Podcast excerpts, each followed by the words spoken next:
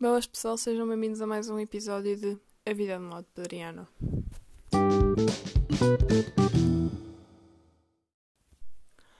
Boas, maltinha! É verdade, eu ainda existo, ainda que estou aqui. Eu começo as coisas e depois não continuo. É triste, eu sei. Mas eu voltei e comprometo-me a fazer isto uma vez por semana. Porque afinal, quem é que consegue viver sem a minha voz maravilhosa, não é? É triste.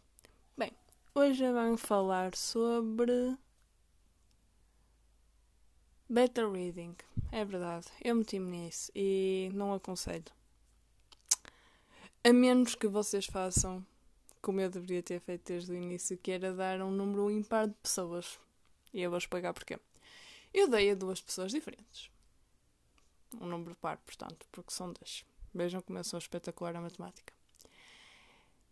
E uh, uma disse-me: Ah, a tua história acontece rápido demais. Se calhar era boa ideia desacelerares um bocadinho para dar para que os leitores consigam conectar-se com as personagens e tal. E eu, ok, muito fixe.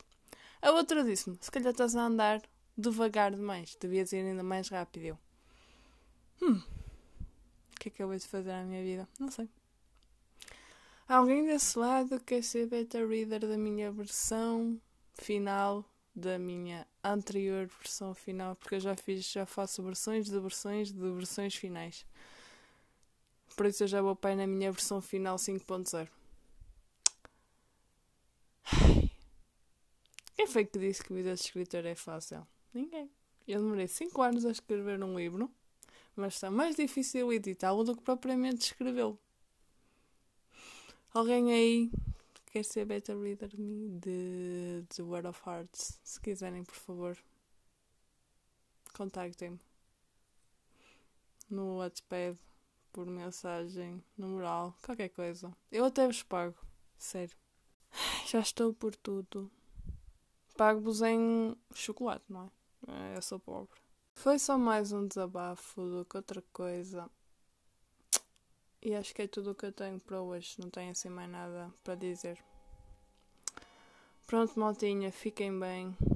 E até o próximo episódio. Fui.